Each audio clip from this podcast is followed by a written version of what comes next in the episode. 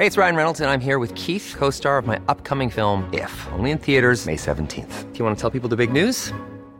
All right, I'll do it. Sign up now and you'll get unlimited for $15 a month in six months of Paramount Plus Essential Plan on us. Mintmobile.com slash switch. Upfront payment of $45 equivalent to $15 per month. Unlimited over 40 gigabytes per month. Face lower speeds. Videos at 480p. Active Mint customers by 531.24 get six months of Paramount Plus Essential Plan. Auto renews after six months. Offer ends May 31st, 2024. Separate Paramount Plus registration required. Terms and conditions apply if rated PG.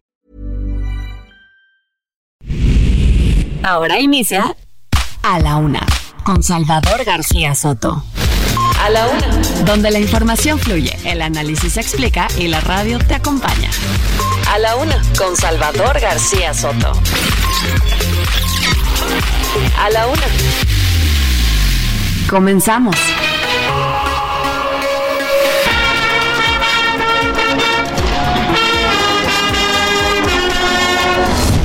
Primera mitad del siglo XIX, Santana, y desde el 76 hasta el 2011, Porfirio Díaz. ¿Cuál democracia? Se ha hablado de algunas denuncias, hay mucha politiquería y mucha propaganda de quien sabemos que viene, de los grupos conservadores que perdieron privilegios.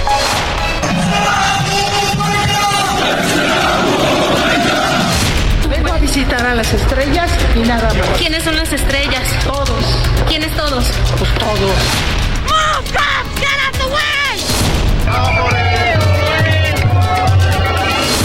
Creo que Rubalcaba es bienvenido, tiene que resolver su diferendo que tiene con su partido, pero yo en lo personal no tengo nada contra él.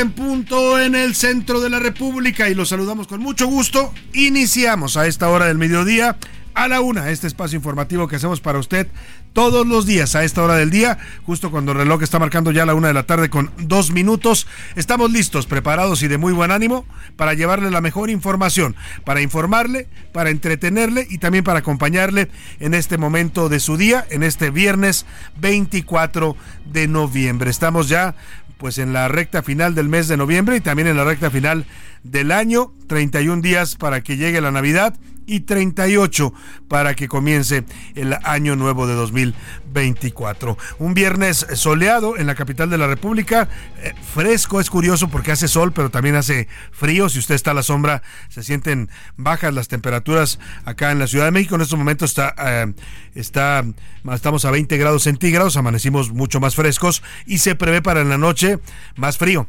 8 grados centígrados, así es que prevéngase, abríguese, hay que ya sabe cuidarse en esta temporada con estos cambios de clima y bueno, el frío está no solo en el Valle de México, sino en la mayor parte de la República Mexicana, producto de esta combinación entre un frente frío y la primera tormenta eh, mm, invernal de esta temporada. Así es que pues hay bajas temperaturas en la mayor parte de la República, eh, marcadamente en algunas zonas serranas del norte de México, de los estados del norte, se siguen reportando nevadas. Y si usted aquí en la Ciudad de México tiene oportunidad, cuando vaya ahí por el periférico, eh, si va por el segundo piso, si no, eh, es donde más se puede apreciar. Eh, eche, un, eche, una mirada hacia el oriente y va a encontrar un volcán Popocatépetl y igual majestuosos. Están nevados los dos ya. Se ve que las, la, la baja de temperaturas también se está sintiendo en esas, eh, en esas altitudes y están ya completamente nevados. Así es que pues vamos a empezar a, a observar estos dos gigantes que eh, vigilan la Ciudad de México ya en su faceta invernal completamente blancos y nevados. Oiga, ayer 23 de noviembre la música hoy se la vamos a dedicar a un gran cantautor mexicano, yo diría, si me apura que es quizás el más grande compositor de la música popular mexicana y mire que tenemos muchos, ¿eh? Eh, dependerá de gustos también, habrá quien me diga, no, está usted mal, es el señor Manzanero, es Juan Gabriel, es Roberto Cantoral, es Álvaro Carrillo, tenemos grandes compositores, sin duda, de música popular en México, pero este es uno de los que nos une a todos los mexicanos. Lo mismo los mexicanos del norte que los del sur, los del centro, los del oriente, los del poniente, los del occidente, eh, cantan sus canciones. Estoy hablándole, sí, del rey José Alfredo Jiménez. Ayer se cumplieron 50 años de su muerte, de la muerte del gran José Alfredo Jiménez, el primer medio siglo de su fallecimiento. Murió en la Ciudad de México el 23 de noviembre de 1973 a la edad de 47 años, joven, ¿eh? muy joven. Eso sí, le gustaba, como dicen, pues era bohemio, le gustaba la copita y eso también influyó en su muerte temprana. Pero nos dejó un enorme legado musical. José Alfredo Jiménez hoy es reconocido no solo como uno de los grandes cantautores de la música mm, vernácula mexicana, ahora le dicen ya la música regional mexicana, la música ranchera, pues es el género que él manejó, sino también es reconocido ya a nivel internacional. Sus canciones son conocidas en todo el mundo de habla hispana y es valorado como uno de los grandes músicos y compositores de nuestro país. Hoy le dedicamos la música de a la una al gran José Alfredo Jiménez, originario de Dolores Hidalgo, Guanajuato, eh, pues eh, porque se cumple esta, este primer eh, estas 50 años, este primer medio siglo de su fallecimiento. También tendremos regalos, estése muy atento porque voy a regalar pases dobles para una obra muy divertida que se llama Sé lo que hicieron la pastorela pasada, es una obra, una comedia de basada en el tema de la pastorela. Eh, la eh, actúa y dirige Adriana Moles, Oscar Olivier, eh, José Mala. Battinezzi y Vinicio Marquina. Se va a presentar el próximo primero de diciembre, es decir, en la siguiente semana. Pero bueno, de una vez le voy regalando los boletos para que usted planee su agenda. También pases dobles, le voy a regalarle. Estos sí son para sábado y domingo, para este fin de semana para la obra El Diablo tiene otros datos de buen humor, ingenio mexicano. También es una pastorela en la que dirige y produce Pierangelo, pero también actúan La Chupitos, el Indio Brian, eh, Yurem, Jessica Segura, Luis Fernando Peña, Pocholo, Juan Fris y muchos más. Vamos a tener aquí en cabina, aparte de este elenco, para que nos hable de esta obra. También le voy a tener otros 10 pasos dobles. Ellos eh, sí estrenan este fin de semana, así es que estése muy atento a las dinámicas para que se lleve estos boletos. Vámonos por lo pronto al resumen de noticias, deseando que este viernes vaya marchando bien para usted y que esté usted comenzando pues eh, tranquilamente el fin de semana. A la una. Con Salvador García Soto. Freno legal. Una jueza frenó la extradición de Néstor Isidro Pérez, alias el Nini, luego de concederle una suspensión de plano. Esta mañana el presidente López Obrador habló de la detención de Ernesto Isidro Pérez, el lugarteniente de los Chapitos, y dijo que en su sexenio no hay impunidad para nadie. Desaparecidos. A pesar de la emergencia que se vive en Guerrero, la Fiscalía General del Estado confirmó la desaparición de cinco personas en Tasco de Alarcón, entre ellos tres periodistas. Ocurrió en casos distintos y las autoridades ya comenzaron la búsqueda. Le voy a tener el reporte. Y la inseguridad escala montañas. Le voy a contar sobre los senderistas y guías de turismo que denuncian que hacer turismo de montaña en México, senderismo o trekking, como también le llaman, hiking también lo mencionan, pues se ha vuelto una actividad de riesgo extremo. Hay asaltos, robos, extorsiones y hasta secuestros en las zonas montañosas, dicen ellos, del Estado de México a quienes practican estos deportes. Hoy viene la cabina con todas las tendencias sobre el cabello en el invierno, viene la Navidad, qué tendencias hay para el cabello, qué novedades. Mauricio Rugerio estará con sus historias de pelos aquí en la cabina de la una. Y en los deportes, Primer round. América y los Tigres se enfrentan este viernes en el duelo de ida por la gran final de la Liga Femenil MX, mientras que San Luis fue el gran ganador del play-in del fútbol varonil. Además, se baja el telón. Este fin de semana se correrá el Gran Premio de Abu Dhabi última carrera de la temporada 2023 de la Fórmula 1. Anaya Arriaga nos traerá las noticias más relevantes del mundo del espectáculo y mucho, mucho más para ofrecerle en estas dos horas de a la una. Lo más importante que está ocurriendo en el panorama informativo de la ciudad, del país y del mundo, se lo vamos a estar actualizando con mucho gusto en las siguientes dos horas con todo este equipo de profesionales del periodismo, la información y también la producción radiofónica que me acompañan. Vámonos directo a la información que usted debe conocer el día de hoy. Estas son las de cajón en A la Una. Una de la tarde, nueve minutos. Le adelantaba que una jueza federal eh, otorgó un freno o una especie, una suspensión provisional, un amparo provisional para frenar la extradición de Néstor Isidro Pérez alias el Nini. Es el considerado jefe de sicarios o lugarteniente del cártel de los Chapitos, de los dos hijos de Joaquín Chapo Guzmán, Jesús Archibaldo y, eh, perdóname, Jesús Iván Archibaldo y Jesús Alfredo Guzmán López. Le concedió esta suspensión eh, la jueza, una suspensión ya definitiva. Es una medida que no, no va a surtir efecto si la orden fue dictada por autoridades distintas a las que señala esta, este recurso que interpone la defensa de El Nini como responsable. Por su parte, el embajador de Estados Unidos en México, Ken Salazar, celebró la captura de Néstor Isidro Pérez, luego de que el presidente de Estados Unidos, Joe Biden, agradeciera a México por esta detención. Y, y, escuche usted, entre ayer y hoy, fuerzas federales han realizado una serie de operativos en Culiacán, Sinaloa. Fuerzas estatales capturaron a dos personas ligadas al cártel de Sinaloa. Uno de ellos es identificado como Kevin N. Por su parte, el presidente López Obrador habló de esta captura, la captura del Nini, eh, y dijo que su gobierno, pues no hay relaciones de complicidad con el narco, eso dice el presidente, y que no hay protección tampoco para la delincuencia organizada. Escuche. Aclarar de que un distintivo del gobierno que represento es el de que no hay relaciones de complicidad con nadie, no existe protección ni a la delincuencia organizada ni a la delincuencia de cuello blanco.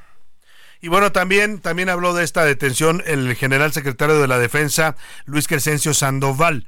Dijo que el Nini ordenaba ejecuciones masivas. Lo definió como un sicario sanguinario, un jefe de sicarios, y dice que su detención se produjo en un tercer intento, que había habido otros dos, pero lamentablemente, pues al parecer había filtraciones de información que ayudaban al señor Nini a escapar justo cuando la Sedena intentaba capturarlo. En esta ocasión, en el tercer intento, lo logró capturar la Defensa Nacional junto con el apoyo de otras corporaciones de seguridad.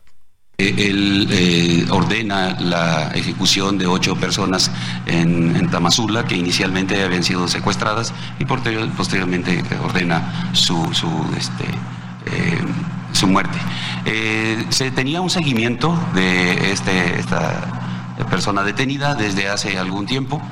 De este seguimiento se hace una nueva operación donde también logra evadirse, pues finalmente tuvimos el resultado que se informó, la detención, es un trabajo conjunto, un trabajo que se realizó de inteligencia eh, en cuanto a, o más bien participando la Fiscalía General de la República, la Agencia de Investigación Criminal, la, el Centro Nacional de Inteligencia, la Guardia Nacional, también con trabajos de inteligencia y parte operativa, el Ejército y la Fuerza Aérea Mexicana. Ahí está lo que reporta el secretario de la Defensa sobre esta captura. Dice que fue el tercer intento y finalmente lo lograron detener. Oiga, y mire usted cómo está la situación en Guerrero. A pesar de la tragedia que está viviendo Acapulco y varios municipios del estado en la zona de la Costa Chica y la Costa Grande después de el eh, paso devastador del huracán Otis, pues la violencia, el crimen organizado, no se cree usted que pues que se pone en huelga o descansa porque Guerrero está en tragedia. El crimen organizado sigue impune actuando, actuando en Guerrero. Y la prueba es esta noticia que nos llega desde Tasco Guerrero. La Fiscalía de Justicia del Estado confirmó la desaparición de cinco personas ocurrida en Tasco de Alarcón Guerrero, entre ellos tres periodistas. ¿De quiénes, eh, de se trata? Bueno, se trata de Marco Antonio Toledo, director del semanario Espectador de Tasco, que desapareció junto a su esposa y un hijo, además de Silvia Naiza y Alberto Sánchez, son una pareja de periodistas del medio digital Red 7. Son los tres periodistas, hay otras dos personas también desaparecidas, es decir, las otras dos personas serían la esposa y el hijo de mm, el señor Antonio Toledo. Por eso se habla en total de cinco personas desaparecidas, un menor de edad, y también, pues, el, entre ellos tres periodistas. Las desapariciones ocurrieron en casos distintos. Las autoridades informan que ya están eh, pues eh, realizando la búsqueda.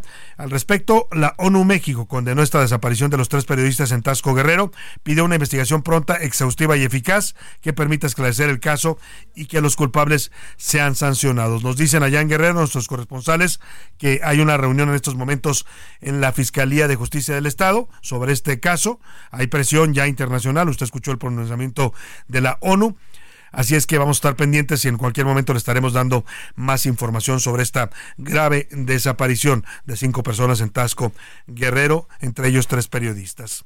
Oiga, ¿y qué tanto usa usted los drones?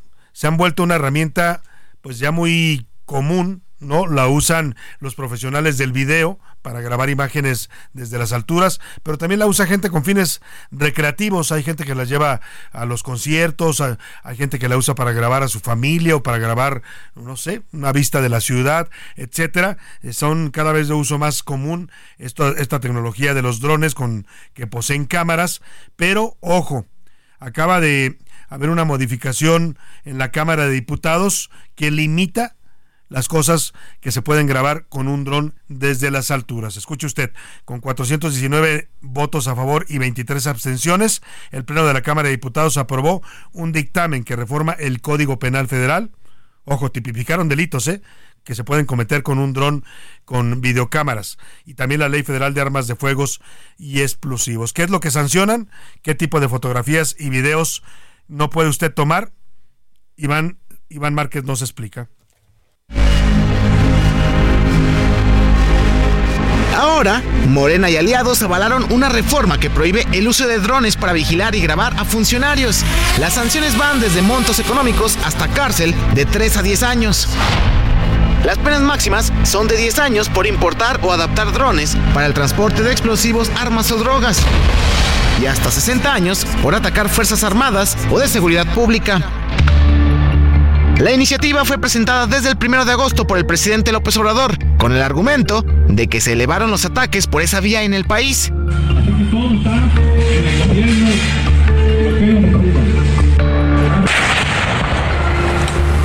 Sin embargo, el uso de estos aparatos ha permitido evidenciar las riquezas de los políticos, como la residencia de Alito Moreno, sobre 29 predios con valor a 500 millones, o la mansión en Acapulco del fallecido Carlos Romero de Champs, con valor de 130 millones de pesos. Incluso, algunos diputados coincidieron en que se podría criminalizar la labor periodística. Ahora, la minuta pasó al Senado para su análisis y votación. Así, los legisladores que prohíben los drones contra funcionarios. Para la una con Salvador García Soto, Iván Márquez. Pues ahí está, ya lo escuchó usted. No se van a poder eh, grabar a funcionarios públicos con drones, no se van a poder grabar sus propiedades, lo cual eh, suena bastante debatible, ¿eh? porque es un instrumento de tecnología, pues, que se puede usar. Es como el celular. Al rato van a decir, no puedes grabar a un funcionario con un celular. Ahorita nos dicen que son los drones, que porque no puede usted invadir su privacidad y grabar sus casas o sus mansiones, que es para lo que ha servido esta tecnología en el caso del periodismo. Hay reportajes que se han hecho, ya escuchó usted, algunos los mencionaba Iván Márquez, se han hecho utilizando esta tecnología para grabar mansiones de los políticos desde arriba, desde las alturas, para exhibir sus ranchos, sus propiedades, que de otra manera no podríamos conocer. Pero los de Morena pues no les gustó esto y lo ponen como un delito así, de ese tamaño, grabar a funcionarios públicos con un dron en sus casas o en sus residencias constituiría un delito y sería penalizado, incluso tipificado en el Código penal. Vamos a lanzar una pregunta sobre esto, ya que está el tema calientito. José Luis Sánchez, bienvenido, ¿cómo estás? Salvador, buen viernes, buen fin de semana. Mira, esta, esta iniciativa surge después de, llevamos dos meses en Apatzingán, ataques con, eh, con drones explosivos, pero bueno, ya en Morena aprovecharon. A ver, y de una vez metieron. En el tema de los drones explosivos, hay drones armados que en la sí, se utilizan en la zona de Tierra Caliente, Michoacán, en varios municipios, que los narcotraficantes les ponen armas, los suben arriba y desde ahí les disparan a la población. Exactamente. Eso por supuesto que se debe legislar y prohibir, es un delito, eh, pero ¿qué tiene que ver con grabar a un funcionario? Ahí está el detalle, diría Cantinflas, eh, Salvador, porque eh, en esta discusión, justamente en el debate, Salvador, metieron ya que no pueden este, usar drones para la investigación de casas y grabar a los funcionarios. a, una persona normal sí, a un ciudadano normal sí lo puedes grabar, pero a un funcionario no. Exactamente. ¿Cuál es la diferencia? Pregunto yo. Y esa es la pregunta justamente que hacemos el día de hoy, Salvador. Ya, ya tenemos la información y la pregunta que le hacemos esta tarde de viernes, ¿está usted de acuerdo con que se pueda, con que ya no se va a poder grabar las mansiones o a los funcionarios públicos de nuestro país? Y las eh, respuestas que sugerimos. A través de drones. A través de drones. A través de drones. A través de drones, eh, A través de drones. A, no, es un intento de censura para los mexicanos. B, sí, se debe proteger la privacidad de funcionarios. Y C, Morena atenta contra las libertades de los mexicanos. Por cierto, Salvador, nada más como dato, cuando se descubre la Casa Blanca de Peña Nieto, justamente los morenistas en ese entonces eh, sacaron imágenes con, drones. Ellos, ellos, entonces lo exhibieron, hicieron un escándalo. Pero claro, todo lo que hacían cuando eran oposición, y esto aplica para todos los de Morena, eh, eh, incluido el presidente López Obrador, todo lo que hacían y pregonaban y exigían y gritaban en las calles, hoy, hoy lo prohíben. O sea, ellos sí podían hacerlo, pero no quieren que los partidos de oposición o los mexicanos o los periodistas puedan hacerlo. Bueno, pues ahí está la primera pregunta. Empieza a marcar 5518 41 51 99. Mándenos sus mensajes, respuestas y comentarios. Más adelante le iremos planteando también otros temas para que usted opine y participe. Por lo pronto, vámonos al tema de la residencia de Emilio Lozoya. Ayer le, platiqué que la Fiscalía General de la República tuvo un revés, ¿no? Le había decomisado una mansión al señor Lozoya, valorada en 38 millones de pesos en la colonia Lomas de Besares, que es un fraccionamiento exclusivo aquí en la Ciudad de México. Se la habían quitado como parte pues del resarcimiento del daño por lo, las acusaciones de corrupción y de sobornos pagados por Odebrecht. Bueno, pues resulta que ayer un juez una jueza, perdóneme, la jueza segunda de distrito en materia de extinción de dominio, Ana Lilia Osorno, le dijo a la fiscalía que había hecho las cosas mal y que entonces la mansión de 38 millones de pesos tenía que regresársela al señor Lozoya. Hoy el presidente López Obrador se pronunció al respecto de este revés que le dan a la fiscalía y por supuesto a su gobierno, que es el que está denunciando al señor Lozoya. Esto de la devolución de la propiedad tiene que ver con el mismo caso, pero está resuelto por un juez, no es el Poder Ejecutivo ni la Fiscalía, es una decisión de un juez, como las tenemos lamentablemente casi a diario, y siempre con argumentos, o mejor dicho, con excusas o pretextos legaloides. Pues ahí está el presidente, aprovecha cualquier oportunidad para desacreditar a los jueces, no le gustó el fallo, pero pues oiga, el juez no está obligado a fallar todo a favor del gobierno ni de la fiscalía. Y si la fiscalía no hace bien su trabajo y no sustenta o documenta un eh, pues una eh, extinción de dominio, como fue este caso, para quitarle la propiedad al señor Lozoya, pues los jueces tienen que hacer su trabajo, aunque no le guste al presidente. Oiga, y vamos, vamos a hablar vamos a hablar de, de, este tema, justamente una actualización. Emilio Lozoya Austin va a continuar en prisión. Un tribunal colegiado ratificó la sentencia emitida por un juez y un cuerpo colegiado de apelación por las investigaciones relacionadas con el caso Odebrecht, en la que se le nega el beneficio de seguir su juicio en libertad. Esto es la información de último minuto, importante. El señor Lozoya se queda en la cárcel. Estaba él y su defensa solicitando que le dieran la prisión domiciliaria y la, eh, pues este, este tribunal colegiado ha ratificado la sentencia emitida por un juez previa y un colegiado de apelación en el que dice el señor Lozoya no va a salir de la cárcel y se queda por el caso Odebrecht en prisión. De modo, va a tener que pasar la Navidad en el reclusorio eh, norte donde se encuentra internado el señor Lozoya. Oiga, y hablando de las precampañas, vamos rápidamente a las precampañas presidenciales en la una. Hoy a las 5 de la tarde, la precandidata del Frente Amplio por México, Xochil Gálvez, tiene un encuentro con militantes y simpatizantes del PAN, del PRI y el PRD. Esto va a ocurrir en San Francisco del Rincón, Guanajuato. Ayer por la tarde, la candidata frentista comentó que el gobernador priista de Coahuila, Miguel Riquelme, va a ser parte de su equipo de campaña. Presentó algunas incorporaciones a su equipo de campaña. ¿eh? Está entre ellos este gobernador Riquelme, que me parece una gran adquisición. Es el único gobernador prista que ganó su estado. ¿eh? Contra la 4T le aventaron toda la estructura de la 4T y no le pudieron ganar el estado de Coahuila y ahora Xochitl lo va a sumar a su campaña. También presentó por ahí al señor Max Cortázar como uno de sus voceros de campaña, que estratega de medios, que fue también vocero del presidente Felipe Calderón. Escuchemos cómo presenta Xochitl Gálvez el fichaje de Miguel Riquelme, gobernador eh, saliente, termina ya su periodo en unos días más allá en Coahuila. Termina su gobierno y es un hombre experimentado y pues, obviamente todos aquellos que quieran sumarse y trabajar conmigo son bienvenidos y, pues, obviamente me gusta su perfil. Un hombre que dio resultados en seguridad nos hace falta en este equipo. Hay mucha gente que se va a sumar, los próximos días vamos a dar a conocer varios nombramientos y pues ya el equipo está trabajando. Ahí está lo que dice Xochitl Galvez sobre esta incorporación de Miguel Riquelme, sin duda una buena adquisición, insisto, es un gobernador que sabe operar también en materia política y electoral. Vamos a la pausa, vamos a inaugurar la música en honor al gran José Alfredo y cuando regrese le voy a platicar, por supuesto, también de la precampaña de Claudia Sheinbaum. Se encuentra en estos momentos en Chiapas, está teniendo un evento en la Plaza Mayor de Tenejapa, Chiapas, vamos a ir hasta allá, y también de lo que anda haciendo Samuel García. Al mediodía el precandidato de Movimiento Ciudadano va anda pegoteando la calca, la calca matona le llama él, sus calcomanías de campaña en Torreón, Coahuila. Ya le cuento al regreso de la pausa, por lo pronto, este es uno de los himnos de José Luis, de, perdóneme, de José Alfredo Jiménez, también le gusta José Luis Sánchez, se llama Paloma Querida. Regresamos. me puse a brindar y al sentirme un poquito tomado, pensando en tus labios, me dio por cantar. Me sentí superior a cualquiera. Y un puño de estrellas. No le cambies. Estás en A la Una con Salvador García Soto. Información útil y análisis puntual. En un momento regresamos. Ya estamos de vuelta en A la Una con Salvador García Soto. Tu compañía diaria al mediodía. Vive un mes lleno de ofertas exclusivas y dinamismo con Ford Escape híbrida. Estrénala a 24 meses sin intereses más seguro promocional. Visita a tu distribuidor Ford más cercano. Consulta términos y condiciones en Ford.mx, vigencia del 1 al 30 de noviembre de 2023.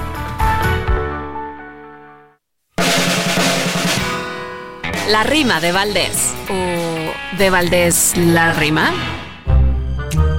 En las justas deportivas con mucha solemnidad, nuestra mexicanidad se coloca muy altiva y nuestro orgullo se aviva con el himno tan hermoso que habla de tiempos gloriosos, de guerras y de invasiones, para que algunos capelones pues salgan a ser el oso. Se sabe que es muy frecuente que en partidos o peleas algún cantante la riega en frente de mucha gente. De memoria son carentes o se ponen muy nerviosos. Nada tiene de glorioso andar cambiando la letra. Y así un crimen se perpetra contra el himno. Qué curioso. Es de Morena la acción. Hasta cuatro años de bote. Ana Bárbara, Micoque, Angelita, María León, pa' que se den un quemón y no chiflen que es cantada y no rola improvisada, es nuestro himno nacional, es pieza fundamental de nuestra esencia dorada.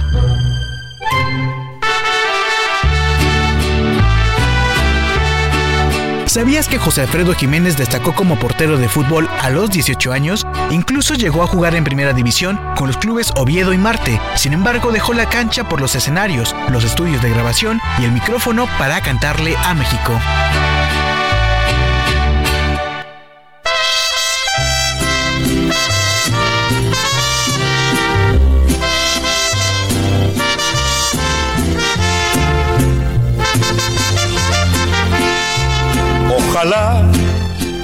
Que te vaya bonito. Ojalá que se acaben tus penas. Que te digan que yo ya no existo. Y conozcas personas más buenas que te den lo que no pude darte. Aunque yo te haya dado de todo nunca más volveré a molestarte. Te adoré, te perdí, ya ni modo. cuántas cosas quedaron prendidas hasta dentro del fondo de mi alma. Cuántas luces dejaste encendidas yo no sé cómo voy a apagarla. Amor, vaya bonito, amor. Una de la tarde con 33 minutos. Regresamos a, la una con esta canción de José Alfredo Jiménez, una de sus canciones quizás más conocidas y, y, cantadas por los mexicanos. Una canción que es para despedir pues a esa persona cuando una relación termina y cómo duele de verdad. Y es parte de lo que eh, logró captar el sentimiento José Alfredo Jiménez en buena medida su éxito. Y sus canciones son tan conocidas y tan cantadas por los mexicanos porque tenía una sensibilidad especial para captar esos momentos de amor, de desamor, de coraje, de odio, de ternura, tiene canciones de todo tipo el señor José Alfredo Jiménez, es un maestro de las relaciones amorosas e interpersonales y bueno, pues en esta es que te vaya bonito, lo que quiere decirle uno siempre a una pareja que se va. Escuchemos más, estamos en el homenaje al gran José Alfredo Jiménez, vamos a escuchar por supuesto sus canciones en su propia voz, pero también en algunos de sus grandes intérpretes a propósito de sus 50 años de fallecido que se cumplieron el día de ayer. ¿Cuántas luces dejaste encendidas? Yo no sé cómo voy a apagarlas. Ojalá que te vaya bonito.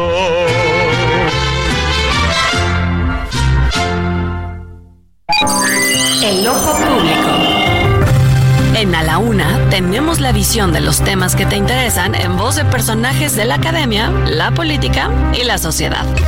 Hoy escuchamos a Jimena Céspedes en hashtag La conversación en tiempo real. El ojo público. Esta semana la agenda la marcó el presidente. Por un lado, con el anuncio de la apertura de la farmacia más grande del mundo para diciembre de este año. La audiencia sociodigital en un 81% está en contra de tal iniciativa. Señalan que seguramente está tratando de tapar un fracaso del sexenio con una idea fantasiosa, que puede ser un fraude como lo de Segalmex y que en definitiva no se soluciona el problema actual de salud con una farmaciota. La visita a Acapulco también dio de qué hablar. Más de 15 millones de personas vieron algún mensaje relacionado con este viaje, donde el 76% rechaza la idea del presidente de reconstruir la zona a través de la autoconstrucción. Le llueven críticas por su insensibilidad y la falta de responsabilidad del gobierno. También señalan posibles maquillajes de víctimas, critican falta de empatía al no visitar a las víctimas y hablan sobre las manifestaciones fuera de la base naval durante la mañanera.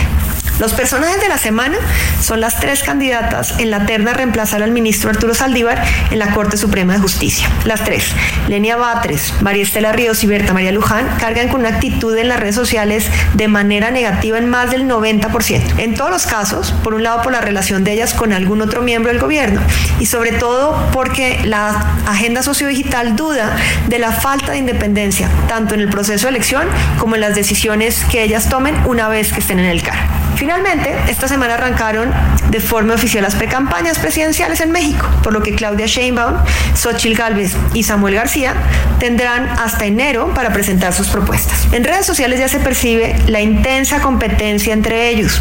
Cada quien publicó videos diferentes. Y los tres publicaron sus spots en las principales redes sociales, Facebook y X, antes Twitter, siendo Xochitl Gálvez la candidata que generó el mayor número de reproducciones en ambas redes, más de 1.1 millones. García generó más de 300 mil y Sheinbaum 280 mil. Sin embargo, existe un caso particular en la precampaña del gobierno de Nuevo León, pues además de su publicación, su esposa Mariana Rodríguez también compartió un video con una duración de 33 segundos y únicamente haciendo referencia a un contenido anterior sobre sus tenis fosfo fosfo.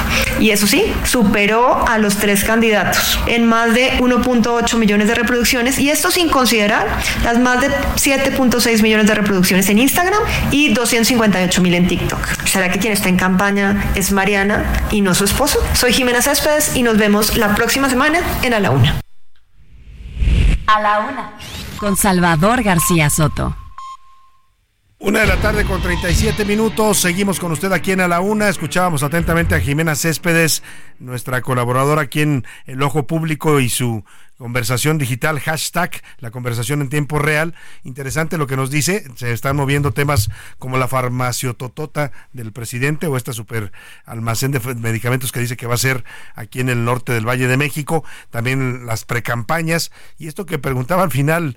Eh, Jimena Céspedes de MW Group es interesante, ¿eh? porque si uno ve el movimiento de la campaña de Samuel García en redes, se mueve más a través de las eh, redes de su esposa, de Mariana Rodríguez. ¿no? que es una influencer bastante pues seguida por muchos mexicanos y sin duda va a ser uno de los principales activos. La trae para todos lados ¿eh? y la va a ver usted en todos lados porque es uno de los pilares eh, de la campaña de Samuel García. Oiga, y hablaba también en estas tendencias que hay en las conversaciones digitales, en las redes, en el Internet, está el tema de la farmaciototota, porque esta semana el presidente nos prometió que para marzo ya va a estar terminada su farmaciototota.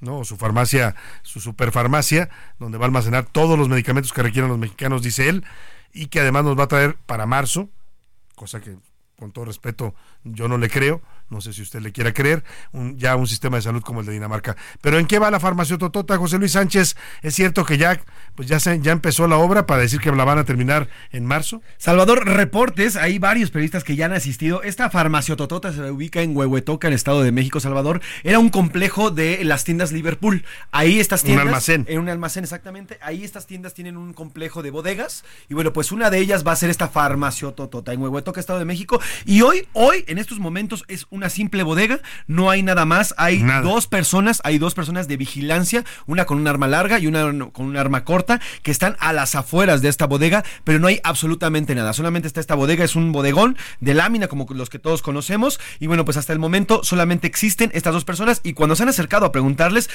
ellos dicen sí, es de Birmex, pero no atinan a decir nada más. Hasta el momento esta farmacia Totota no es más que un bodegón. Y esto lo reporta hoy en sus ocho columnas el diario El Universal, que mandó reporteros a, a, la zona para verificar si efectivamente ya se está construyendo esta superfarmacia o farmacia Totota que, que anuncia el presidente López Obrador, que según él, según él, va a ser la solución para el desabasto de medicamentos que hoy padecen todavía los mexicanos. Pero pues ahí está lo que reporta el Universal, ¿eh? No hay nada más que una enorme bodega. Incluso las paredes, Salvador, continúan pintadas del mismo color que esta tienda que te digo. Exactamente, que son estas rayas rosa con rosa. Pues así, es el estilo de la casa, ¿no? En este gobierno de López Obrador siempre anuncia cosas muy grandilocuentes y cuando no hay ni siquiera todavía una obra comenzada. Sigamos con las precampañas rápidamente. Antes de irme a la pausa le informaba las actividades de Xochil Gálvez y este mediodía la precandidata de Morena PT y el Partido Verde, Claudia Sheinbaum, se encuentra teniendo un mitin en la Plaza Mayor de Tenejapa, Chiapas. Este jueves estuvo en Ocosingo también, ayer eh, jueves, y llamó a construir el sueño del mejor México posible. Anda soñando mucho la señora Claudia Sheinbaum, a ver si no se le convierte en pesadilla. Seguir construyendo. Yo le llamo el sueño del mejor México posible que podamos construir. Porque para nosotros lo más importante es que todos los mexicanos y mexicanas puedan comer tres veces al día comida saludable y trabajar el campo y tengan todos los insumos. Bueno, pues ahí está Claudia Sheinbaum y sus sueños. Eh, es una línea temática que está manejando en su discurso en esta etapa de precampaña. Habló también del sueño de que todos los niños que van a escuelas públicas en México tengan una beca. Y hoy dice que sueña pues con que todos los mexicanos comamos tres veces al día. Bueno, pues como dirían, se vale soñar o a qué le tiras cuando sueñas mexicana.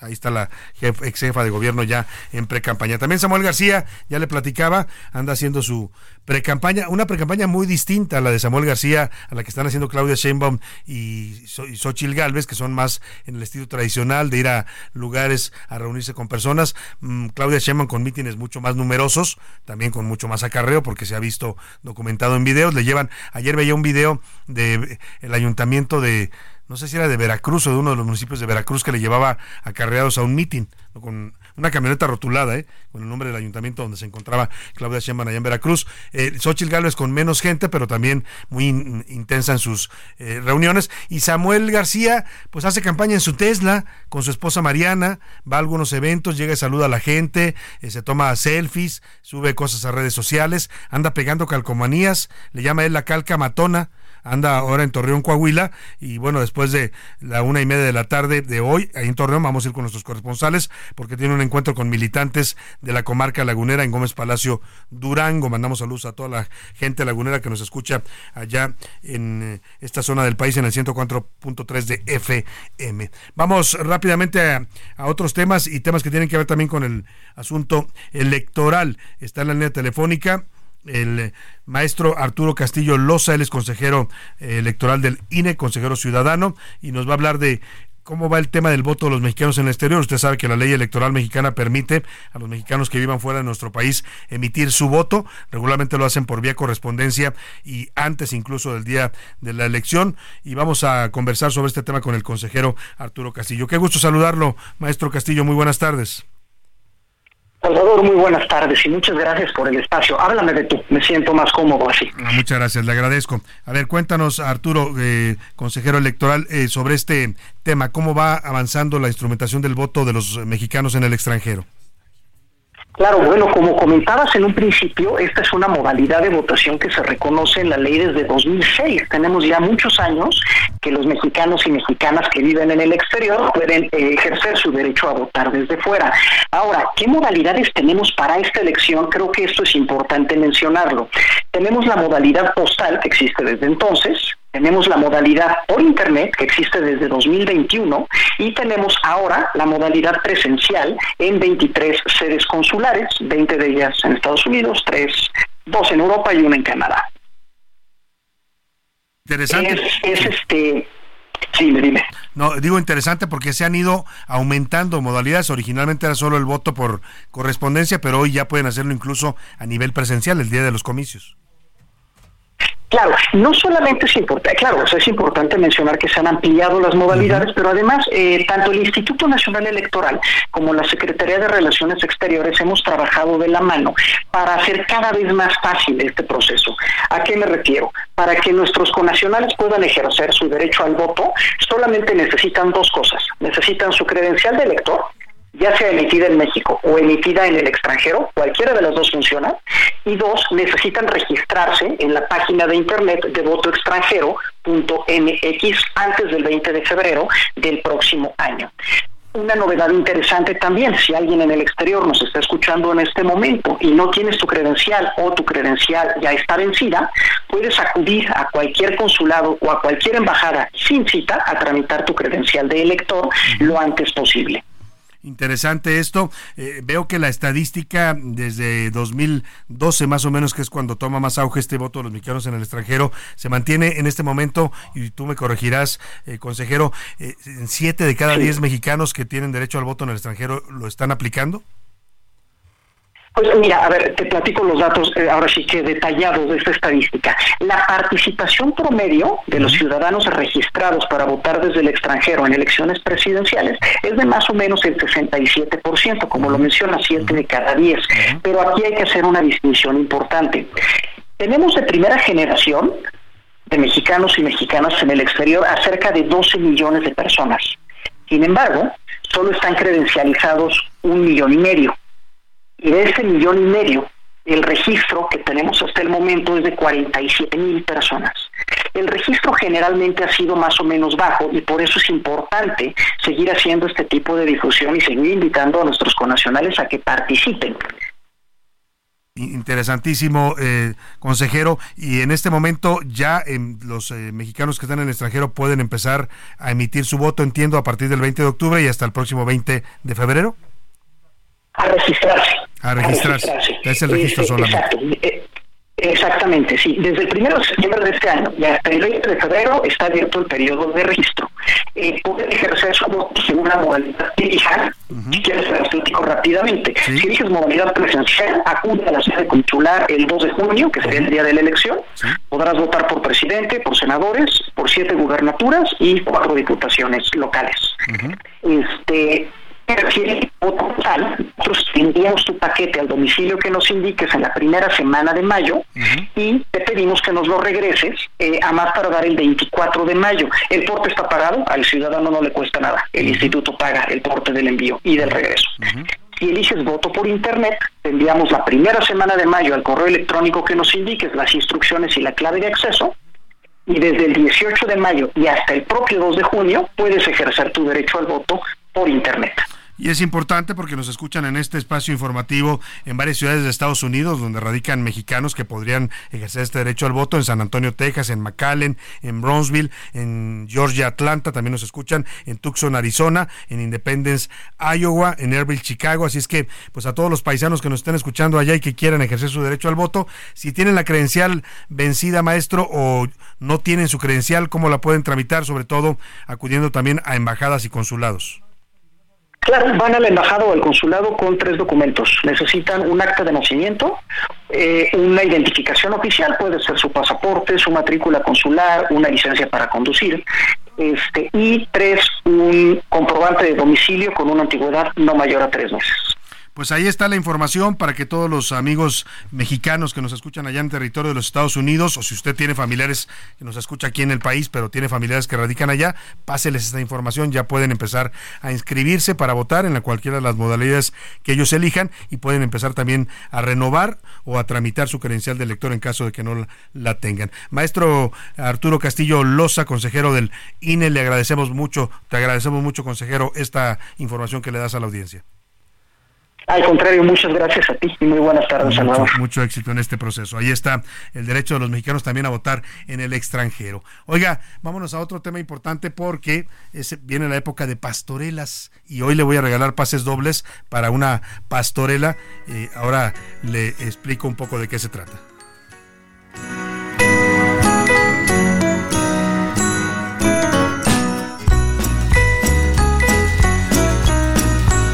Pues está visitándonos, ya nos pusimos un poco navideños porque las pastorelas tienen que ver con las tradiciones mexicanas de la Navidad, de las fiestas decembrinas, lo que son las pastorelas, las posadas. Y bueno, es época de ir a ver buenas pastorelas, muchas de ellas tienen a veces tono político o tono de crítica social, se ha vuelto también un género muy socorrido para este tema. Y nos está visitando en la cabina, tengo el gusto de recibirla, ya nos ha visitado en otra ocasión y le doy nuevamente la bienvenida a Adriana Moles. Ella es actriz que nos viene a contar de su nueva obra, Sé lo que hicieron la pastorela pasada. ¿Dónde, cuándo y cómo? Querida Adriana, bienvenida, ¿cómo estás? Hola, muchísimas gracias. Saludos a toda la comunidad que integra Heraldo Radio. Pues mira, eh, sé lo que hicieron la pastorela pasada. Es una no pastorela muy original que se va a estar presentando en el foro Mauricio Achar de Gandhi Coyoacán, que se está reactivando en la cartelera del 50 aniversario. Está muy bonito el foro, además, se acabo de ir a ver ahí a un gran amigo Tarek Ortiz, que también Ah, es no, amigo sí, tuyo. es- Y, y- y un, buen foro para ver una pastorela como esta. Así es, lo están reactivando porque es algo histórico que en Gandhi pues se lanzaron eh, pues grandes eh, estrellas del cabaret como Ausencio Cruz, Sí. eh, Germán Dehesa, etcétera, etcétera, en el pasado y ahora lo están volviendo para estos formatos de bolsillo de, de formato pequeño, digamos, pero sí, es un lugar muy íntimo, muy padre para ir a ver cosas de, de- de la mejor calidad, como lo acabas de mencionar, están trayendo artistas de primera como Tareque, como nivel. Asís Wal, etcétera. Con una ubicación además muy cómoda porque es Miguel Ángel de Quevedo, ahí muy cerca de la Glorieta de los Coyotes, ahí está la librería Gandhi. Platícanos qué va a ver la, la gente en esta pastorela que no es pastorela, dices tú. La no pastorela. Bueno, yo así le digo, pero en realidad la, la historia transcurre porque en la ausencia de un sacerdote, dos monjas, una representada por mí y otra por- ot- otra sorlencha representada por Oscar Olivier, también de gran tradición cabaretera, toman la parroquia y se arrebatan literalmente todos los papeles de una pastorela, ¿no? Porque a Dios no le gustó la pastorela que hicieron la- la- El año pasado, año pasado, en o sea, sé lo que hicieron la pastorela pasada y no me gustó, dice Dios. Y entonces ahora se están arrebatando los papeles y bueno, vamos a ver un desfile de, de personajes, entre ellos, ya sabes, guerra de gelatinas contra ojeras y coletas. Ah, eso está muy bien. O sea, las precampañas presidenciales también van a estar presentes. Por supuesto, van a, orga- van, a, van a disputarse el taller de borregos para la pastorela. Claro. Exactamente. Sí, para, para llenar los mítines. Así es. Y entonces, bueno, pues va- vamos a tener eso. Vamos a tener un certamen de virgencitas, la Virgencita México, a ver cuál de las dos. Guerra de vírgenes. Ajá. Vamos a tener al final un participativo con la gente. Hay circo de bolsillo, hay música en vivo. Eh, ¿Cuándo es la presentación? Recuérdale al público. Sí, mira, son cuatro fechas muy específicas. Es el primero, el 8, el 9 y el 22 de diciembre. Ajá. Están un poco espaciadas por las actividades del, del foro Mauricio Achar, pero tienen tiempo para ir y comprar eh, boletos los días que, que le vengan bien, o, o llegar un poquito antes y ahí en taquilla, o también pueden consultar aquí la, las redes de, de, del Heraldo y siempre van a tener tres pases dobles. Sí, vamos a cuatro regalar. pases Ahorita, dobles de hecho, por cada función. Te voy a pedir a ti que hagas una pregunta. Sí. A ver si le mandan el redoble de tambores a Adriana para regalar los, los pases dobles que nos ha hecho favor de darnos para nuestro público. La pregunta para que se vaya a ver, sé lo que hicieron la pastorela pasada con Adriana Moles y un gran elenco en el foro Mauricio Achar de la librería Gandhi de Miguel Ángel de Quevedo es...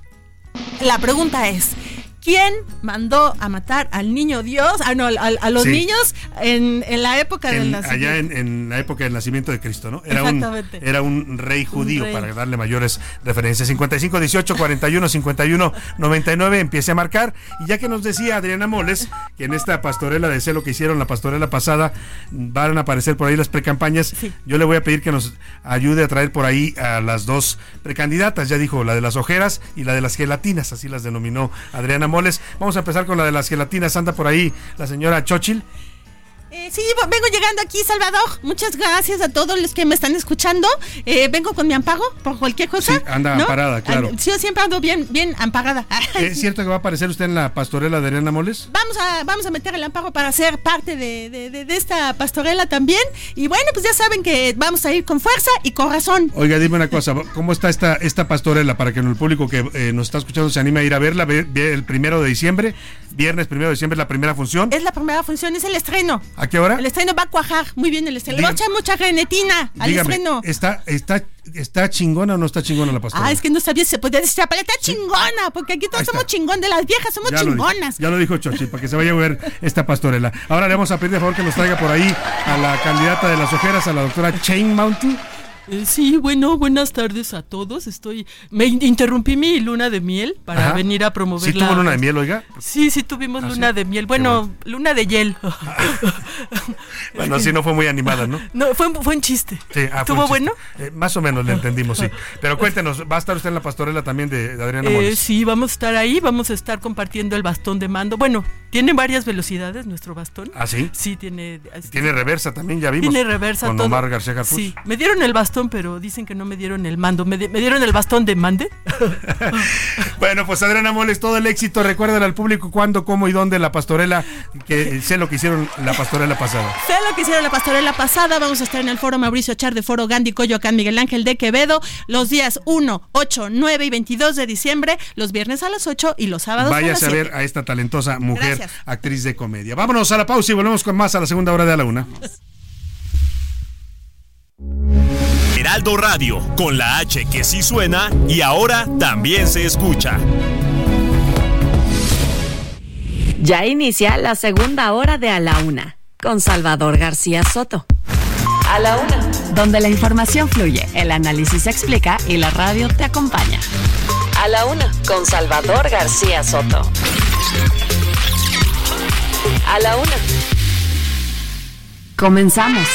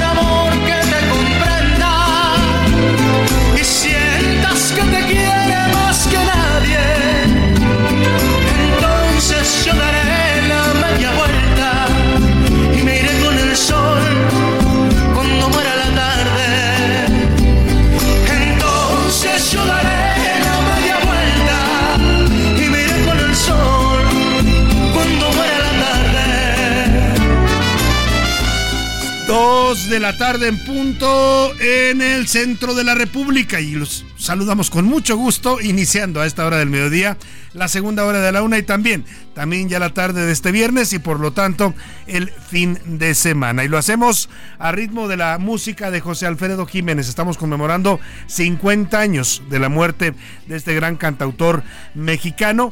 Y bueno, esta canción es una de las más conocidas también muchos mexicanos se la saben, es parte de nuestra, eh, digamos, de nuestro soundtrack de muchos en la vida. Se llama La Media Vuelta y es, la han cantado muchos cantantes, eh, grandes cantantes la han interpretado en todo el mundo y esta es una de las versiones que eligió nuestro productor con Luis Miguel. En 1994 grabó esta versión de La Media Vuelta de José Alfredo que se volvió también un éxito. La canción habla pues de una despedida de una pareja, ¿no? Y de una forma bastante poética le dice a esa persona, adelante, ve y busca. Si encuentras algo mejor que yo, me voy yo, me despido con el sol cuando muera la tarde. Y esta frase es importante porque nos estaba comentando nuestro productor que en la tumba de José Alfredo Jiménez, que está ubicada en el Panteón Municipal de su natal Dolores Hidalgo, donde fue sepultado, la estatua de José Alfredo, hay una estatua en, la, en su tumba que mira hacia donde, o sea, a espaldas de donde nace el sol. Por lo tanto, cuando atardece, la figura de José Alfredo está viendo hacia el ocaso tal y como dice esta canción, me iré con el sol cuando muera la tarde. Por eso colocaron así, de esa manera, la estatua allá en Dolores Hidalgo. Es un atractivo la tumba de, Dolor, de José Alfredo. Si usted quiere, cuando visite esta zona del el Bajío mexicano, allá en Dolores Hidalgo, puede ir a conocerla. Tenemos mucha información todavía para compartirle, mucho material informativo para estarle llevando en esta segunda parte de A la Una. Vamos a tener, por supuesto, también entrevistas, noticias, entrevistas, eh, también historias de este día. Así es que quédese con nosotros aquí en A la Una seguiremos informándole y también acompañándole en este momento de su día. Por lo pronto, súbale un poco al radio y escuche cuando Luis Miguel todavía cantaba y cantaba muy bien. Dicen que hoy en sus conciertos ya no se escucha la misma voz, es imposible, los, eh, el tiempo pasa, como dicen por ahí, pero este era Luis Miguel en su plenitud cantando a José Alfredo Jiménez.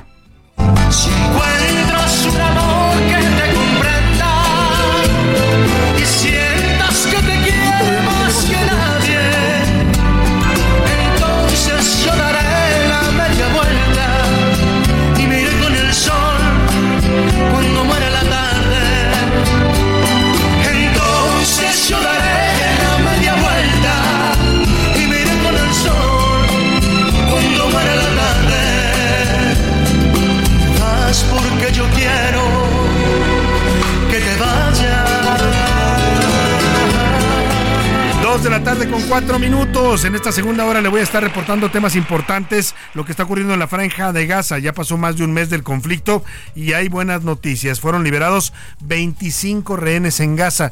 Lamentablemente no hay noticias de que entre ellos esté alguno o los dos o uno de los dos mexicanos que siguen presos, Iliana Gritsevsky y Orión Hernández, que son los dos mexicanos todavía secuestrados por Gaza.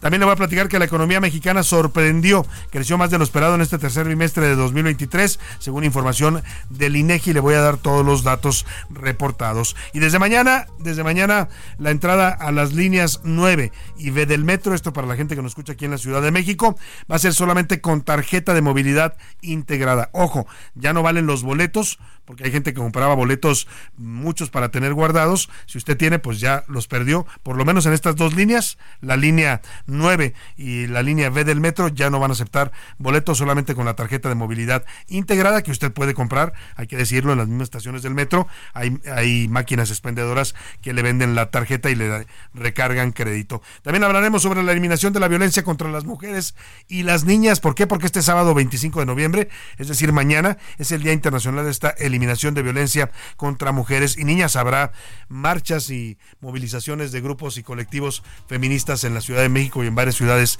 del país. Le voy a tener todo el reporte. Vámonos por lo pronto a información de último minuto para ver qué nos tiene José Luis Sánchez. Último minuto en A la Una, con Salvador García Soto.